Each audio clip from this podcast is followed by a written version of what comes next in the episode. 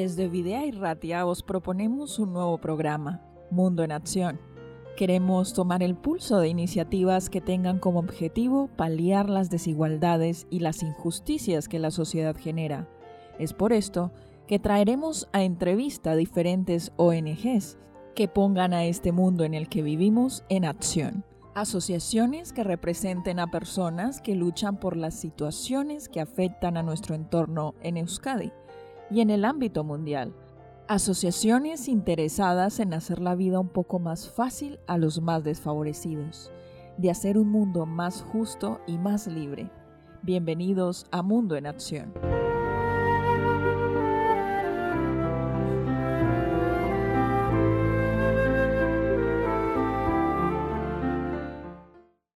Damos la bienvenida a todos nuestros oyentes a un nuevo programa de Mundo en Acción, un mundo en acción desde Videa Erratia. Y hoy queremos tocar un tema bastante interesante desde primera línea, el tema de los refugiados. Hemos visto en anteriores programas y en anteriores temas situaciones que afectan a nuestro entorno más cercano. Y hoy vamos a ver un tema del ámbito mundial.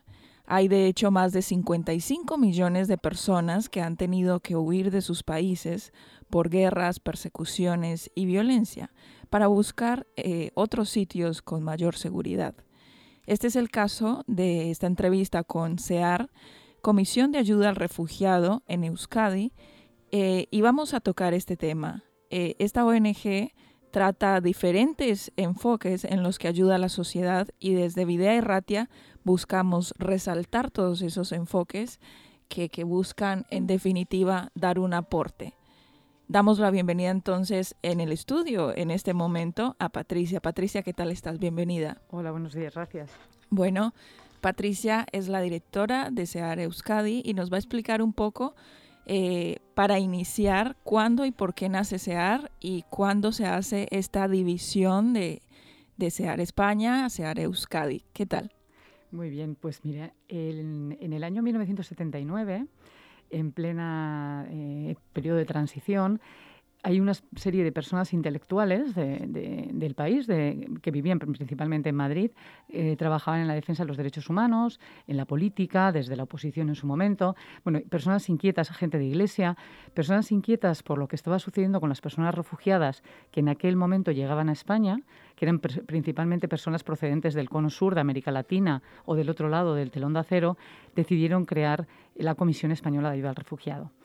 Em, de hecho, a día de hoy, la Comisión Española de Ayuda al Refugiado, que tiene sede principal en Madrid, tiene una estructura un poco eh, particular porque en su asamblea están representadas las tres iglesias eh, más mayoritarias que hay en España, las eh, organizaciones de derechos humanos, los tres partidos políticos que tenían mayor relevancia en el país en ese momento, eh, los tres sindicatos mayoritarios. Bueno, pues eran intentaron bastante hacer, representativa, ¿no? Claro, intentaron hacer en aquel momento una, una asociación que representara a la sociedad de, de entonces, ¿no? Y hasta hoy mantiene con algunas diferencias, esa estructura.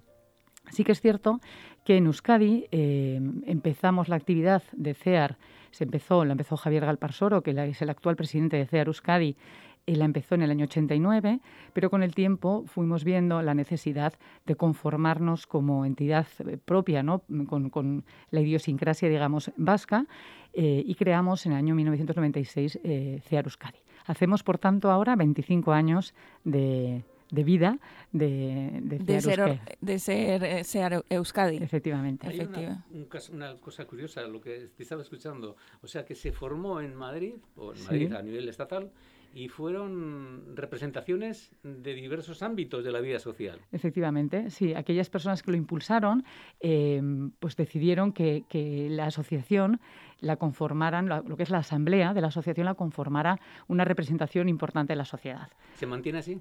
Se mantiene así. Sí que es verdad que con el tiempo se han incorporado, por ejemplo, al personal remunerado, al voluntariado, eh, a, los representantes eh, de las coordinaciones territoriales. En la actualidad CEAR está en nueve eh, provincias o comunidades autónomas distintas, porque no en todos los casos es comunidad autónoma. En Andalucía, por ejemplo, hay tres sedes.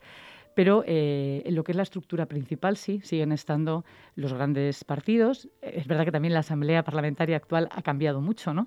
pero eh, solo se mantienen los, los, principales. Las iglesias, esta forma parte de la Iglesia Evangélica, la Iglesia Católica, la Iglesia Musulmana, está el Partido Socialista, el Partido eh, bueno, ahora Izquierda Unida Podemos, pero entonces era el PC, cuando se conformó CEAR, y el, eh, y el Partido Popular forman parte de la, de la Asamblea. Ah, bueno, sí, es verdad que ahora con mayor o menos eh, participación. Ese, esa, ese modelo asambleario no se ha replicado en Euskadi. Nosotros en CEAR Euskadi decidimos, cuando conformamos la asociación, darle más apertura, hacerlo más, como es algo, más pequeño, hacerlo más local, hacernos más cercanos a la gente y, por tanto, dar la posibilidad de participar en nuestra asamblea a todas las personas que fueran socias, colaboradoras y que fuera algo mucho más, mucho más abierto y cercano a, a la sociedad. Claro, más familiar.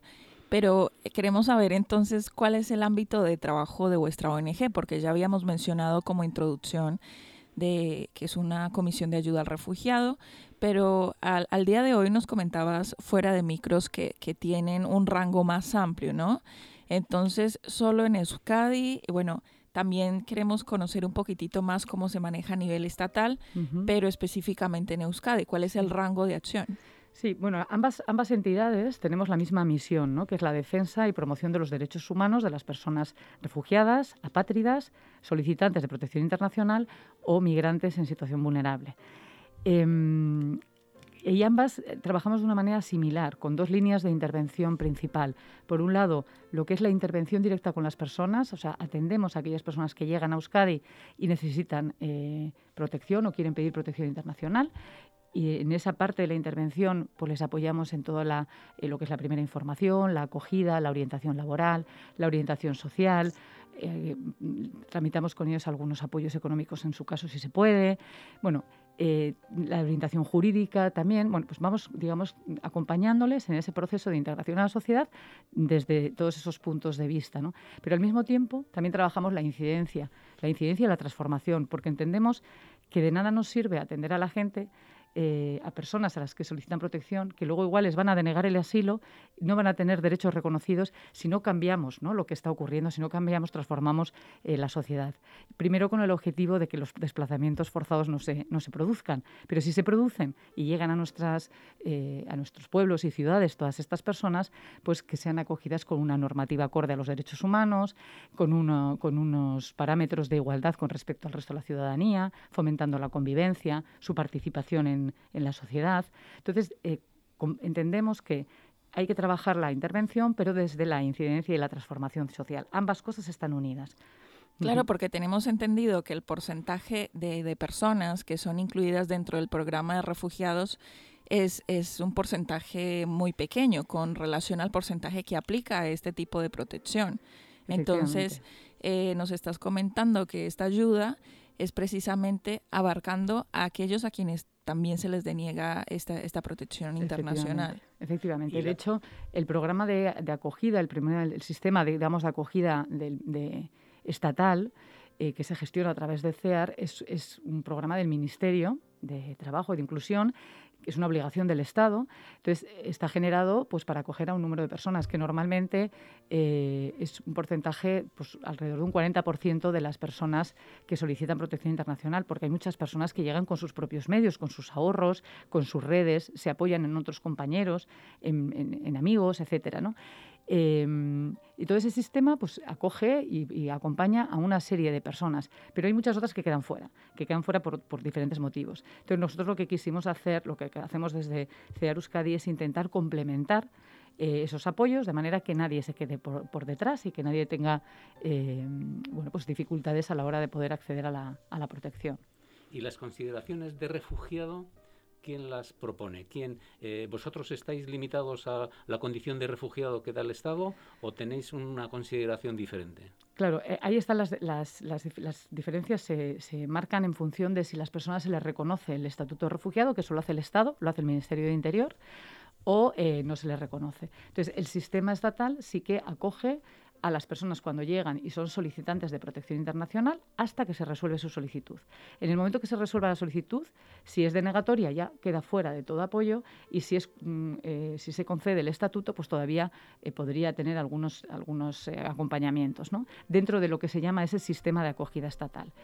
Desde CEAR Euskadi lo que nosotros hemos hecho precisamente es complementar ese sistema para todas esas personas que eh, o bien no acceden eh, porque no cumplen unos requisitos, o bien les es denegada la protección internacional y todavía requieren algún apoyo. Es verdad que no podemos llegar a todo el mundo porque ahora, ahora se han reducido un poco las cifras de solicitantes debido a la pandemia, pero hace dos años estábamos desbordados de trabajo, ¿no? Pero sí que, sí que consideramos que las personas que huyen, que piden protección, al margen de que se les reconozca o no por parte del Estado ese estatuto, es que alguien les diga tú eres refugiado, ellos se van a sentir siempre personas refugiadas y personas perseguidas y por tanto forman parte de nuestra misión. Porque el, reconocimiento es algo declarativo. A ti te da el Estado el estatuto pues porque cumples una serie de requisitos, pero eso no significa, o no te lo da, porque considera que no los cumple. Pero eso no significa que no seas refugiado, que no te sientas perseguido, que no tengas temor fundado a que algo te ocurra si te devuelven a tu país de origen. Y por tanto nosotros te creemos que hay que trabajar con todas esas personas de manera igual. Nosotros también queremos, y desde aquí es nuestra labor, ¿no? Mm. Resaltar esa, esa ayuda, ese servicio que se hace a la sociedad. ¿no? Y entendemos muchas veces que hay personas que, están, eh, que son ajenas a esa condición de refugiado y necesitan el apoyo como refugiados. Efectivamente. De, hecho, además a las personas no, no se les diferencia, que es una persona extranjera de diferentes nacionalidades, eh, de diferentes edades, de diferente sexo, con lo cual nadie lleva una, una tarjeta ¿no? identificativa que dice yo vengo por esto, yo vengo por lo otro. Pues eh, cada uno genera en su imaginario una serie de estereotipos por las personas a las que conoce y yo igual conozco una persona latinoamericana que pienso que es una profesional eh, de los medios de comunicación o una profesional de, de o, o, un empleado hogar o lo que fuera y me hago esa composición de la imagen de la mujer latinoamericana y detrás de muchas mujeres latinoamericanas hay muchas historias de persecución, ¿eh? sobre todo de países como Centroamérica, de Colombia, de Venezuela. Hay muchos, de hecho el porcentaje más alto de solicitantes de protección internacional que hay en nuestro país procede de Latinoamérica. ¿no? Y sin embargo nuestra imagen de las personas refugiadas está mucho más asociada a los conflictos bélicos y a Siria o a Palestina que a Latinoamérica. Entonces, bueno, eh, hay que, hay que mm, tener la mente más abierta y sobre todo eh, acercarse para poder conocer cuál es la realidad, del asilo, que es mucho más amplia que el conflicto bélico. Y en esa acción que lleváis, eh, ¿tenéis contacto con asociaciones desde los países que desde donde salen esos países, esas personas o no? Sí, a lo largo de los años lo que ha, lo que, el trabajo con tantas personas ha generado es que fuéramos también mm, eh, elaborando, ideando nuevas herramientas de protección, ¿no? Entonces nosotros además de trabajar aquí con las personas que llegan en lo que es la protección eh, permanente, que digamos sería el asilo, ¿no? El, asilo o la, o la protección subsidiaria o la patridia en el caso de que eh, se carezca de nacionalidad, también consideramos importante eh, apoyar los procesos que se estaban viviendo en los países de origen y eh, acompañar a personas que no querían salir de manera definitiva, porque, eh, porque salir de manera definitiva y pedir protección, pedir asilo es, muy duro, pero sí que consideramos importante que podrían salir unos meses, seis meses, eh, descansar, recuperarse, generar nuevas redes, hacer un trabajo de incidencia eh, aquí y poder regresar a sus países. Esto es un programa que tenemos ya hace 10 años, que es de acogida temporal a personas defensoras de los derechos humanos y eh, estos programas nos han hecho mantener el contacto pues, con muchos países de origen de los que proceden las defensoras, ¿no? principalmente Colombia, pero también Guatemala, Honduras, el Sáhara, han venido personas también, bueno, estos son los principales países de donde proceden, ¿no? Y ahí tenemos unos vínculos de unión importantes. ¿Cuáles son las causas más recurrentes por las que se pide eh, refugio? Los, pues en la actualidad, eh, en la actualidad los motivos principales son causas políticas, motivos políticos, eh, más allá del conflicto bélico, quiero decir, opositores a los, a los regímenes imperantes, eh, motivos políticos, motivos de persecución relacionados con el género, principalmente las mujeres que son perseguidas por, el hecho de ser mujeres, ¿no? por rebelarse contra un sistema eh, patriarcal o porque eh, sufren otro tipo de violencias relacionadas con el género. la persecución por motivos de orientación sexual se ha elevado un montón, o identidad de género, y quizás también lo que se denomina grupo social determinado, que en realidad es un, eh, es un cajón desastre donde se incorporarían motivos de persecución que tienen relaciones con eh, persecuciones a un grupo concreto que reúne una característica común, innata, como puede ser, por ejemplo, los pueblos indígenas. ¿no? Los pueblos indígenas de determinada zona eh, del Cauca son perseguidos porque sus tierras quieren ser ocupadas, quieren ser expoliados, normalmente para generar, en teoría, desarrollo, pero están produciendo desplazamiento y, por ejemplo, podrían ser un grupo social determinado. También las personas de Centroamérica que son perseguidas por las maras, por los grupos armados, eh, paramilitares, pues son, suelen ser, por ejemplo, jóvenes que eh, son perseguidos porque quieren ser captados en un, dentro de una pandilla armada para generar, para, provocar delitos, ¿no? para generar delincuencia y no son protegidos por su Estado. Entonces, estos también, eh, esa es la tercera o cuarta causa más importante. ¿Creéis que hay persecución religiosa? Sí, sí, claro que la hay. Eh, y además la persecución religiosa, bueno, como todas las causas de persecución, que en principio están previstas en la Convención, que son cinco, ¿no? La, religión, eh, las causas políticas, el grupo social determinado, la nacionalidad o el... de género y de inclinación género y orientación sexual, ¿no? Em, en principio la religión implica también, o sea, implica, eh, se produce persecución por quien practica una religión, por quien no la practica, por quien aparentemente eh, la practica. Es decir, es, más amplia de lo que es simplemente yo pertenezco a una iglesia cristiana en un, en un país musulmán. Eh, va mucho más allá. Es profesar una religión, no profesarla, oponerme a lo que la religión dice, mm, o incluso que la sociedad, que mi comunidad me vea como algo que no soy, que igual yo no practico ningún tipo de religión, pero consideran que sí soy cristiano en un mundo musulmán, por ejemplo, o viceversa, ¿no?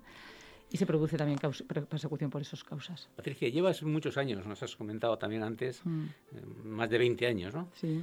¿Cómo consideras que ha avanzado, ha retrocedido la situación de refugiados a nivel mundial? ¿Tú cómo ves, cómo podías hacer una composición del lugar? Bueno, la verdad es que peor o, o mejor que hace 25 años, por ejemplo? El número de personas refugiadas crece eh, cada año. Eso es un dato objetivo ¿no? que las Naciones Unidas vienen recogiendo.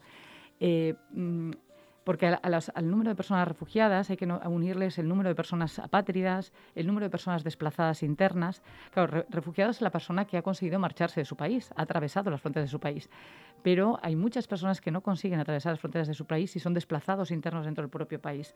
Esos también tienen motivos de persecución y por eso se desplazan. Eh, hablamos de cifras que alcanzan casi 80 millones, 80 millones de personas en el mundo que por algún tipo de violencia, de vulneración de sus derechos humanos se ha visto obligada a o que está bajo el mandato del ACNUR o, está en países vecinos, ¿no? en campos de, refugiados. los conflictos eh, han mutado. Hay algunos que permanecen, que son de larga duración, pero hay otros que van mutando. Y sobre todo lo que ha aumentado son los tipos de violencia. Hay muchas más formas de violencia que cuando se, se aprobó la Convención. ¿no? La Convención de Ginebra es año 51 y tenía como un objetivo que era proteger después de la guerra, eh, desde esa visión bélica y política, a las personas que se habían visto forzadas ¿no? a, a, huir por esos motivos. Eh, pero ampliado, se ha ampliado con el tiempo porque se han ampliado las causas de, persecución y, los, y las formas de, violencia. Quizás lo que has dicho antes, ¿no? La cuestión de género también. Por ejemplo, en aquel momento no había visión de género ninguna, ¿no? De hecho, el primer paso fue incorporarles dentro de lo que se denominaba grupos social determinados, las mujeres en concreto de determinadas zonas con determinadas características, jóvenes, por ejemplo, a las que se les practica la ablación genital femenina, ¿no? Eso es una persecución, eso es un acto de violencia contra una mujer que evidentemente en aquellos años ni, se, ni, ni estaba en la agenda. Ni se consideraba. Claro, ni se consideraba. Entonces, han cambiado las, las, formas de violencia, se han ampliado.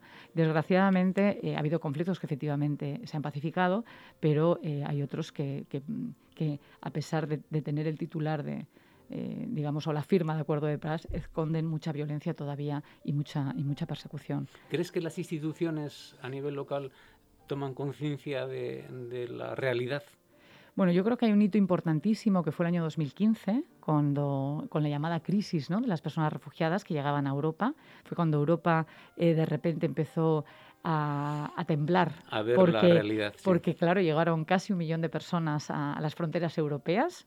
Eh, procedentes principalmente de, Siria, de la guerra de Siria, una guerra que venía en el año 2011 y en la que habíamos hecho la vista gorda, pero claro, eso es las consecuencias que tiene de nuestro actuar, ¿no?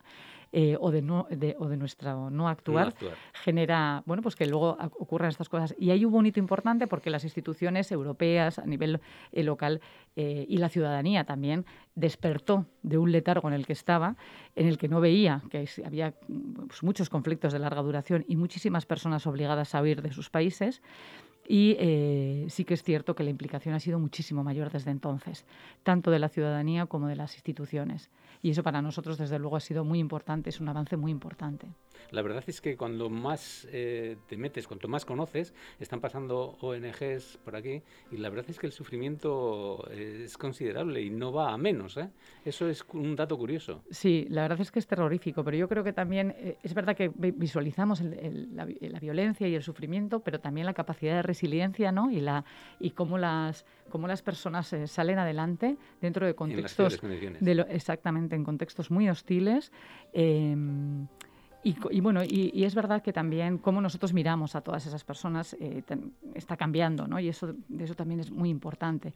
Eh, nosotros a lo largo de estos 25 años, pues ha habido una, tarea muy importante que, hemos, que antes comentaba, ¿no? de, trabajo, que es eh, intentar que la ciudadanía visibilice al otro desde ni siquiera que empatice o se intente poner en su lugar, sino que simplemente abra la mirada y vea que detrás de cada persona hay una historia distinta, muchas historias distintas, de violencia, de mayor, de menor violencia, em, pero sobre todo diferentes, y que hay que dar la oportunidad a la gente de que las pueda contar, de que se pueda expresar.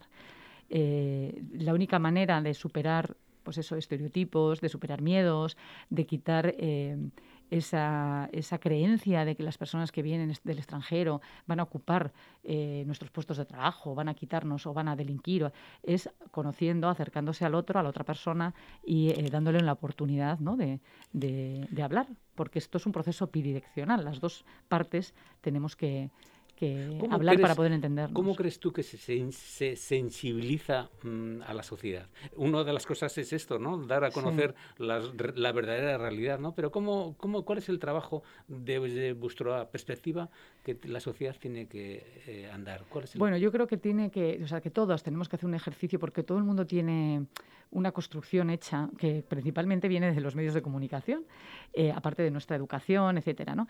Pero creo que hay que deconstruir lo que tenemos construido, dar la oportunidad a los demás eh, de que nos cuenten, de que de volver a empezar, de volver a empezar, eh, porque es verdad que hay muchas personas, o sea, hay mucho trabajo que, se tiene que hacer desde pequeños que no se ha hecho, ¿no? Ahora mismo nosotros eh, creemos que, bueno, por supuesto, eh, desde, desde la educación, o sea, nuestra sociedad ya ha cambiado. Yo, en el colegio en el que me eduqué, eh, no es el mismo de los colegios de ahora. Mi colegio no era tan plural y tan diverso como los colegios de ahora. Esto nos da una enseñanza diferente. Ya no vemos a la otra persona como, una, como algo extraño que de repente llega a nuestros barrios y ciudades. Nuestra sociedad ya es diversa, ya es, es diferente. Entonces, desde la educación, eh, la tarea del día a día de los padres en las icastolas, en las AMPAs, ¿no? El, acercamiento, el dar la oportunidad de equivocarnos, de enfadarnos y de reconciliarnos. Eh, luego la, parte de la... El, luchar contra los rumones, el cortar los discursos de odio, ser valientes ahí. Ahí la ciudadanía tiene que hacer un ejercicio importante para cortar los discursos de odio, eh, porque son muy fáciles de, de, prender, ¿no? Y de generar... se generan rápido, los bulos hacen rápido eh, muy grandes y, bueno, pues tenemos que, desde ese conocimiento que tenemos, desde la cercanía con los demás, eh, hay que cortar todas las todo, todo aquello que sea incendiario y que pueda generar eh, odio o conflicto. Y, mm, y luego hay otra parte que tiene mucho que ver, o sea, aparte de la educación, los medios de comunicación, por supuesto, que tienen que informar, debemos informar con rigurosidad y, y sobre todo sin criminalizar, está la parte política y ahí también hacemos nosotros un trabajo importante con los grupos políticos para eh, bueno, pues que se generen pactos al menos eh, de mínimos, de mínimo consenso, de utilizar un lenguaje eh, que no sea agresivo contra las personas extranjeras, que, que, que, genere convivencia, que no incita al odio. Ahora estamos en un momento complicado políticamente hablando, por la presencia de partidos dentro del Congreso que, bueno, pues, que difunden abiertamente ¿no? Mm, discursos que para nosotros pueden ser generadores de odio y eso hay que cortarlo de manera radical, no, se, no se puede consentir. Y esto es un trabajo pues hacer también con los grupos del Parlamento Vasco en el día a día eh, pues, mm, en, el día a día y en todas las comisiones parlamentarias. ¿no? Es decir, bueno, si esto se escucha en nuestro Parlamento vasco, eh, hay que cortarlo, hay que eliminarlo, o por lo menos hay que eh, manifestar públicamente que estamos en desacuerdo. ¿Qué diferencia hay entre refugiado político y refugiado económico? Bueno, realmente... Desde vuestro punto de vista, ¿eh? Sí, sí. Bueno, nosotros siempre nos acogemos a lo que establece la ley, ¿no? La ley jurídicamente se reconoce el estatuto de refugiada a la persona que tiene temor fundada de ser perseguido por las causas que hemos comentado anteriormente, las cinco causas que recoge la Convención de Ginebra. A otras personas que puedan sufrir un daño grave, que, no tiene ese temor fundado, en vez de darles el estatuto de refugiados, se les da otro, otro tipo de protección que se llama eh, protección subsidiaria, pero digamos que eh, todas tendrían temor fundado de ser perseguidas por, mm, por sufrir un daño grave o una violación grave de sus derechos humanos. Fuera de ese concepto jurídico estarían el resto de las migraciones que claro, dentro de las migraciones también hay un abanico muy amplio. Migrante económico normalmente se suele asociar a quien eh, deja su país y viene a otro buscando un trabajo. Pero esa definición es demasiado simple, porque nadie... Eh, hay muy poco porcentaje de personas que eh, detrás de una migración que, aunque se denomine jurídicamente económica, no esconda un desplazamiento forzado. Porque nadie se va de su país si tiene un trabajo y unas condiciones de vida dignas. Normalmente te vas porque no tienes condiciones de, vida dignas, porque los derechos sociales más básicos, que son el tener una vivienda, la sanidad, la educación y un trabajo, no lo tienes. Con lo cual, la vulneración de los derechos tiene una línea muy, muy, muy difusa, muy fina. Y nosotros eh, no hablamos de migrantes económicos, normalmente hablamos de migraciones forzadas en general. Y además eh, nos gusta visualizar que el porcentaje de migración voluntaria es muy, muy pequeño es muy pequeño. Y normalmente se reduce a los ámbitos familiares, a quien se reagrupa con su familia, o al, ámbito estudiantil o de prácticas. Pero es, mm, el resto de las migraciones normalmente tienen una connotación que es forzada. Este fin de semana está hablando con una persona que ha venido de fuera y ha venido voluntariamente, pero él dice que él está pensando en sus hijos, ¿no? Está pensando en sus hijos y dice, es que quiero hacerlo aquí porque en mi país veo que mis hijos van a estar en una situación mucho peor. ¿no? Entonces él ha venido de una forma voluntaria, pero forzado. Pero forzado, efectivamente. Y si sus hijos tuviesen oportunidades en su país, no se hubiesen movido de casa. Sí, sí, que, es lo que, es lo que todos hacemos, donde queremos vivir, ¿no? Patricia, ¿cuáles son los países o el país que porcentualmente con su población tiene mayor índice de refugiados? Y en comparación, ¿cuál es el país que, que, acoge más refugiados? Pues en la actualidad el principal país que, genera personas refugiadas es Siria. Todavía, ¿eh? Sí, sí, sí, sigue siendo Siria. Eh, seguido de Venezuela, de Afganistán y eh, Sudán Sur. Esos son los principales países emisores de personas refugiadas. Y receptores están Turquía, Está Colombia, que a pesar de, ser un país que emite muchísimas personas refugiadas y desplazadas internas, de hecho Colombia tiene, digamos, el, está primero en el ranking en el desplazamiento forzado, eh, acoge a muchísimas personas procedentes principalmente de Venezuela.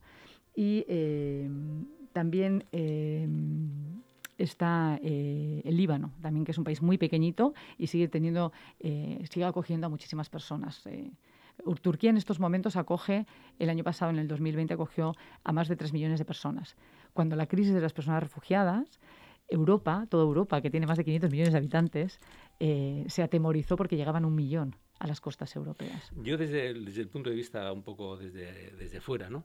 vi que la situación de Alemania cambió. Merkel cambió. Al principio no estaba de acuerdo y después fue inteligente y aprovechó los recursos humanos incluso para quedárselos para quedárselos a Alemania de, de Siria, ¿no? Y en un año cogió un millón de personas. Eso es. Eso es una fuente de riqueza y yo creo que en España también haríamos bien en, en, copiar esa... Es, porque es verdad, nosotros estamos Siempre, Eso es siempre vamos a la carrera. hemos tenido poca visión en ese sentido. ¿no? Ahí Merkel estuvo bien lista. Eh, y de hecho, además, eh, sabiendo que necesitaba una mano de obra, sabiendo que necesitaba talento, lo que hizo fue acoger principalmente a, las, personas más cualificadas de, Siria, que son las primeras siempre en salir, porque son las que tienen más potencial económico, eh, formativo, intelectual, etcétera. ¿no? en, la, actualidad, el año pasado, Alemania tuvo 128.000 solicitudes de protección internacional. Es un número eh, ridículo en comparación con los 3 millones que tiene Turquía. ¿no? De ahí la presión que hace Turquía hacia la Unión Europea. En España eh, es una pena, perdemos mucho talento y de hecho durante el COVID, durante la pandemia, eh, durante el confinamiento, perdón, ha habido hubo un momento muy importante que fue cuando se hizo una llamada, cuando los servicios sanitarios estaban colapsados, el personal médico estaba muy, muy cansado y eh, se hizo una llamada pues, para buscar eh, personas que, tuviesen formación en el ámbito sanitario. Nosotros hicimos una batida entre todos los las CEARES de toda, de toda España, buscando entre los centros de acogida o entre nuestras las personas que teníamos en nuestra base de datos para buscar personas con formación en el ámbito sanitario. Salieron muchísimas personas. Nosotros solo aquí de Euskadi mandamos a más de ciento y, ciento y algo personas que habíamos identificado con formación en todos los rangos profesionales. Pues no hubo manera de, incorporarlas al sistema sanitario. Qué torpeza, madre mía. Una torpeza enorme. Cuando a golpe de decreto eso se podía haber solucionado, darles una autorización para trabajar y poner en marcha todo, todo un sistema. ¿no? Eh, ocurrió lo mismo con los, temporeros, con, con, el sistema agrario. Se cierran las fronteras. ¿Quién, quién recoge la fruta? ¿Quién recoge, eh, eh, bueno, ¿quién, está en nuestros campos? Pues personas que vienen de fuera, anualmente, las, mujeres temporeras, ¿no? ¿Quién recoge la, fresa de Huelva? Muchas personas procedían de Georgia, de Albania, de Marruecos. Claro, cerrar las fronteras no, no podían venir y se hizo también una llamada ¿Quién recoge nuestros campos? Entonces, los jóvenes extranjeros, que a los pobres les tenemos tan, tan eh, machacados porque su imagen está absolutamente criminalizada, fueron los primeros que dijeron, nosotros vamos. Entonces, modificar la tarjeta que tenemos, que es de residencia nada más, autorizarnos a trabajar eh, a chavales entre 16, 20 años y se fueron al campo. ¿no? Ahí sí que se anduvo un poco más listo. Pero, eh, ¿Y cambió su pero aún así, ellos estaban en situación de residencia, normalmente estos chavales están en situación de residencia y se les autorizó, se les dio una autorización para trabajar de manera que pudiesen incorporarse al mercado laboral. Eh, bueno, ahora vamos a ver, eh, les toca las renovaciones, a ver, a ver cómo se comporta el Estado y si han podido, eh, si pueden renovar o no esas tarjetas, ¿no? Pero es, es, una pena, porque nosotros siempre lo decimos, tenemos muchísimo talento, muchísimo talento oculto, que tiene sus titulaciones sin homologar, que, porque el Ministerio de Educación tarda una eternidad en homologar los títulos, eh, con muchas habilidades y talento que no necesita ser acreditado de manera documental. Entonces, en la hora de, de, seleccionar al personal, a la hora de, buscar... Eh, eh, recursos humanos, ¿no? Y personas para nuestra, para las empresas, para los negocios. Eh, hay que tener una mirada especial también con las personas extranjeras. Cuando has comentado lo de los sanitarios, la verdad es que es de una torpeza absoluta. Y como eso en tantas, en tantas cosas, ¿no? Que, Mm, al final eh, hay, trabajos muy precarios que están cubriendo las personas extranjeras, por supuesto, mm, puestos de trabajo que, los nacionales no queremos, eh, y detrás de esas personas hay, hay mucho titulado, mucha gente muy formada, con muchísimas habilidades, con ganas de aportarle otras cosas a la sociedad, pero no les damos oportunidad. Europa es país, eh, es un continente, podemos decir, mm. emisor también de refugiados. Pues, eh, eh, Hay muchos países en Europa. ¿eh? sí, hasta el momento, claro, los países miembros de la Unión Europea partimos de un estatus que se supone ya que somos, que somos garantes de los derechos humanos y, por tanto, no generamos, ¿no? que no producimos violaciones de derechos humanos y no dejamos de proteger a nuestros nacionales. Bueno, esto es tiene ciertas dudas. O sea, cuando, cuando hablamos del asilo, cuando hablamos a nivel internacional y de la normativa que lo regula, que es la Declaración Universal de los Derechos Humanos, Em, no se pone límites a las nacionalidades ni a los continentes. Cualquier país puede generar personas refugiadas. Bueno, de hecho, ahora mismo Hungría o Polonia están persiguiendo abiertamente a los homosexuales, a las personas con una orientación sexual diferente, no, no normativizada. Mm, ¿Podrían solicitar protección internacional en otro país europeo? Pues en principio, eh, nuestra, en España nuestra normativa lo que dice es que pedir podrían pedir la protección, pero que es una causa de inadmisión a trámite el hecho de proceder de un país de la Unión. porque nos, nos, presuponemos garantes de los derechos humanos. ¿Y, por ejemplo, pero, Rusia? no, con Rusia, Rusia sí está generando muchas personas refugiadas. Rusia, Ucrania, entre los conflictos bélicos y las persecuciones por otro tipo, la orientación sexual también está muy perseguida en Rusia.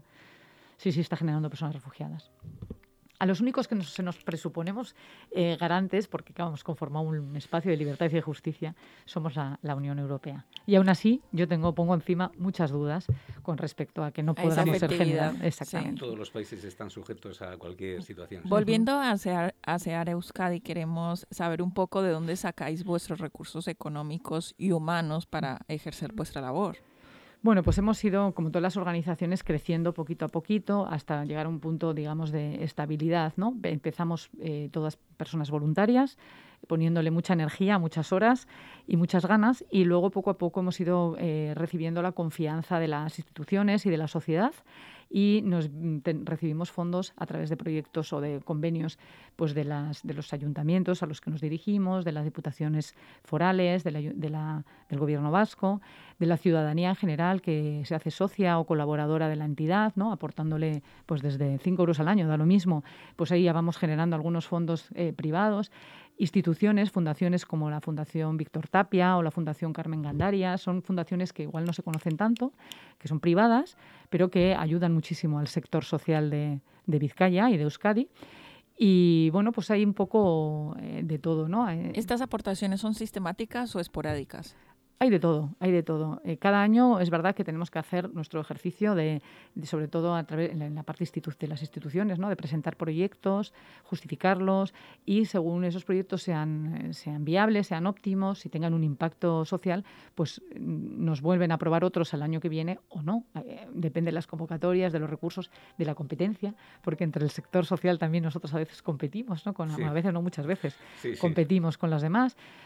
Mm, bueno, eh, por, eso es tan importante la aportación privada, porque eso nos deja hacer un poco lo que, lo que mm, no podamos hacer con, con, lo que dinero institucional. Con, el dinero, y a nivel de ciudadanía, ¿cómo, ¿cómo responde la gente? Esta es una opción. Ahora podemos decir cómo tiene que, apuntarse, cómo tiene que eh, llegar hasta vosotros para pues poder colaborar. Nosotros, bueno, ahora desde la, desde la crisis ¿no? de, la, de la pandemia, cada vez hemos fortalecido un poco más la parte online, porque antes pues, recibíamos a muchas personas en la oficina que venían a preguntar, les enseñábamos, bueno, trabajábamos más desde esa cercanía.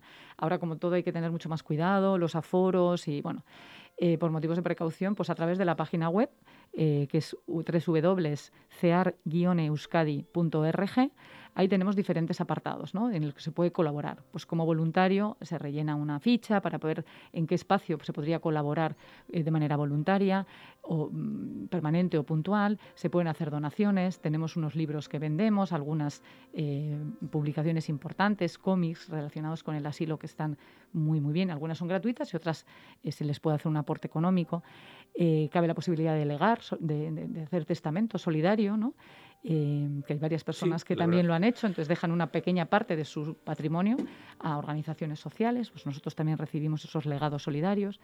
Bueno, hay eh, diferentes, diferentes formas. Todas ellas están recogidas en esta página eh, web de CEAR-Euskadi. simplemente con entrar ya se pueden ver las posibilidades. Efectivamente. Hay personas que han llegado como refugiados y que ahora parten su tiempo o tienen Sí, sí, sí. Bueno, y trabajan con nosotros. nosotros hay muchas personas incorporadas a la plantilla.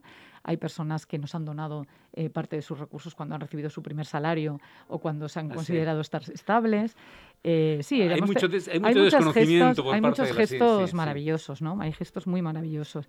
Eh, hay gente que, que, personas que hacen voluntariado con nosotros o que se prestan a contar su historia, ¿no? A veces las personas necesitan mucho tiempo para poder hablar públicamente lo que les ha sucedido. Eh, y, luego hay momentos que se hacen más fuertes y que dicen, pues si me necesitáis, si necesitáis que yo cuente, que venga una radio y explique, pues cuenta conmigo, ¿no? Y eso también es un aporte que tiene una valía importantísima para nosotros, porque la, la, ¿qué mejor que ellas mismas, que ellos mismos, para contar qué es lo que está pasando ¿no? en sus países de origen, en Mali, en Costa de Marfil, República Centroafricana. Es que hay tantos sitios en, en Colombia, en Salvador, en Honduras, que están pasando tantas cosas que, que, que desconocemos y sobre todo, eh, también hay versiones muy importantes políticas que tenemos que escuchar, ¿no? De que ellos cómo, cómo ven por qué, eh, por qué se ha producido lo que se produce en sus países, ¿no? Y cuánto de corresponsabilidad tenemos el resto de los países. Sin duda que tendremos, sin duda, eso sería ridículo, ¿no? Sí. Bien, eh, ya estamos acabando.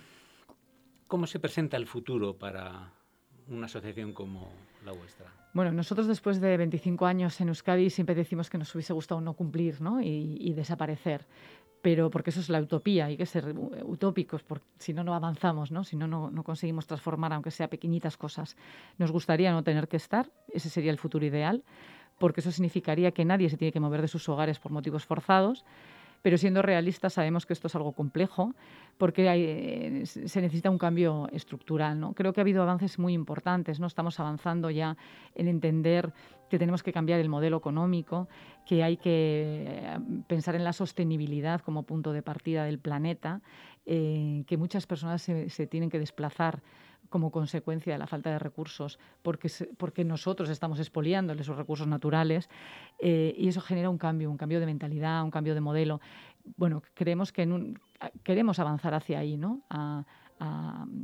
Es verdad que dices, esto suena a inalcanzable, pero yo hace 20 años, cuando hablábamos de, ir a la comisaría de la policía, que es donde se tramitan las solicitudes de protección internacional, con una mujer que venía eh, perseguida por una violencia extrema y generalizada por parte de su familia, eh, o por una ablación genital eh, de la que, querían practicarle, pensábamos, ¿cómo vamos a contar esto a la policía? Si no nos, van a, no nos van a hacer ni caso.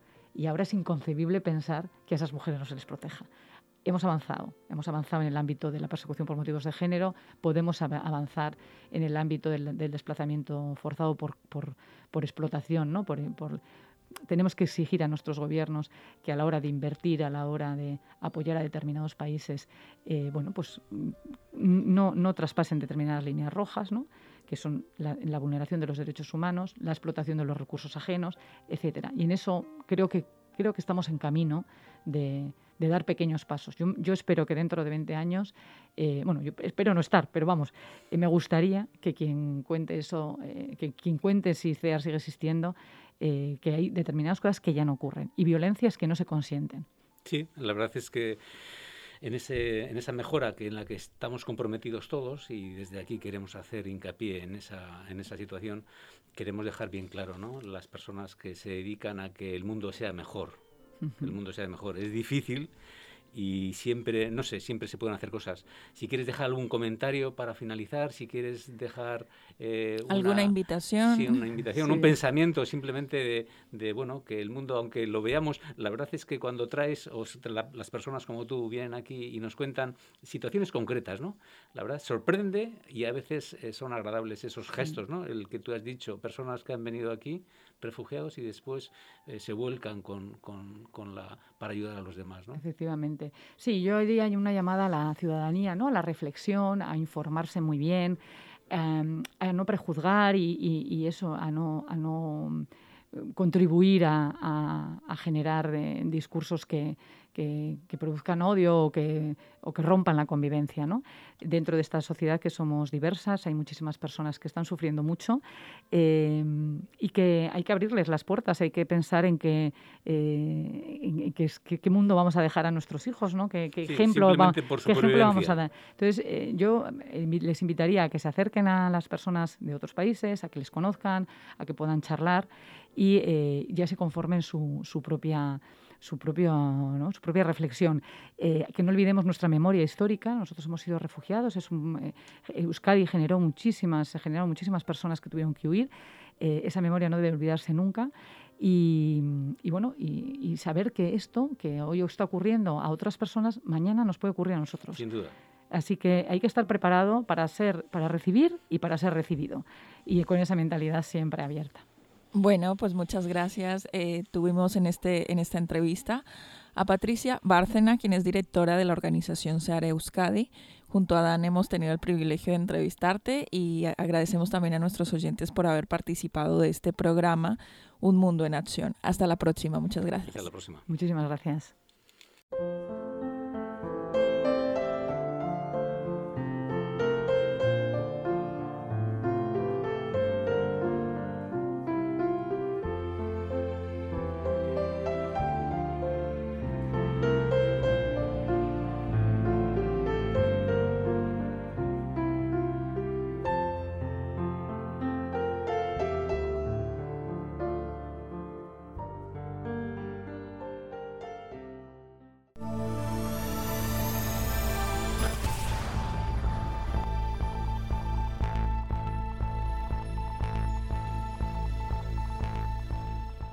Bienvenidos al informativo de las noticias de hoy. El 20 de julio fue declarado Día Nacional de Luto en Bélgica, en honor a las víctimas y desaparecidos de las graves inundaciones que azotaron el país.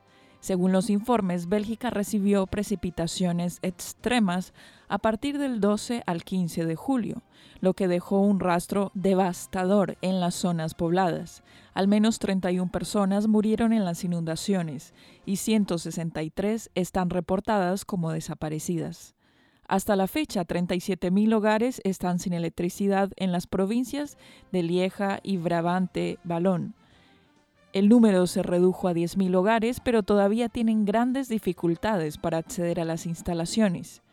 Las inundaciones también interrumpieron la red ferroviaria nacional de Bélgica, Infrabel, que detuvo los servicios en el sur francófono del país. También ha habido numerosos informes de interrupciones en el suministro de energía, tuberías rotas o contaminación de captaciones de agua vinculadas a la infiltración de agua superficial. Las autoridades lo describen como uno de los mayores desastres naturales que Bélgica ha conocido. El agua ha retrocedido en gran medida, pero la devastación extrema se está haciendo visible gradualmente. La Agencia Adventista de Desarrollo y Socorro en Bélgica ha desplegado voluntarios de las iglesias adventistas para ayudar a los sobrevivientes en las áreas que fueron más afectadas. Por razones de seguridad, las zonas más afectadas inicialmente solo eran accesibles para la población local y los servicios de emergencia, dice Seville Gigit, oficial de comunicaciones y recaudación de fondos de ADRA en Bélgica. Gigit agrega que ADRA, después de obtener permiso para proporcionar ayuda, trabajó con las autoridades locales y los servicios sociales para evaluar las necesidades. La situación sobre el terreno es dramática, dice Gigit, el 19 de julio movilizamos a nuestros equipos de voluntarios de varias iglesias adventistas en Bélgica para ayudar a las víctimas de las inundaciones en Verviers, además de limpiar escombros y evacuar casas que están a punto de derrumbarse. Nuestros voluntarios también brindaron consuelo y apoyo emocional a las víctimas. Las operaciones de ayuda voluntaria en Bélgica continuarán hasta el 21 de julio. Las inundaciones también afectaron a regiones de Alemania, donde ADRA también ha desplegado un equipo que proporciona ayuda. Casi 150 personas han muerto, miles de personas están sin electricidad y agua. Si todavía hay agua limpia, está contaminada y no es segura para beber, dice Matthias Munz, quien es oficial de Relaciones Públicas de ADRA en Deutschland, Alemania. Munz también informa que muchas personas lo perdieron todo. La amplitud de los daños dista mucho de estar clara, dice Munz. Sus pensamientos y oraciones por aquellos que perdieron la vida y por los sobrevivientes que deben lidiar con esta dura experiencia son muy necesarios. Munz compartió que ADRA se hará cargo de la coordinación de las operaciones, incluida la logística y la coordinación de donaciones en especie, como instalaciones de cocina para ayudar a las personas y las familias a volver a la etapa de recuperación. Las actualizaciones se proporcionarán a medida que se reciban. Hasta aquí llegamos al final de las noticias del informativo de Videa Erratia. Hasta una próxima.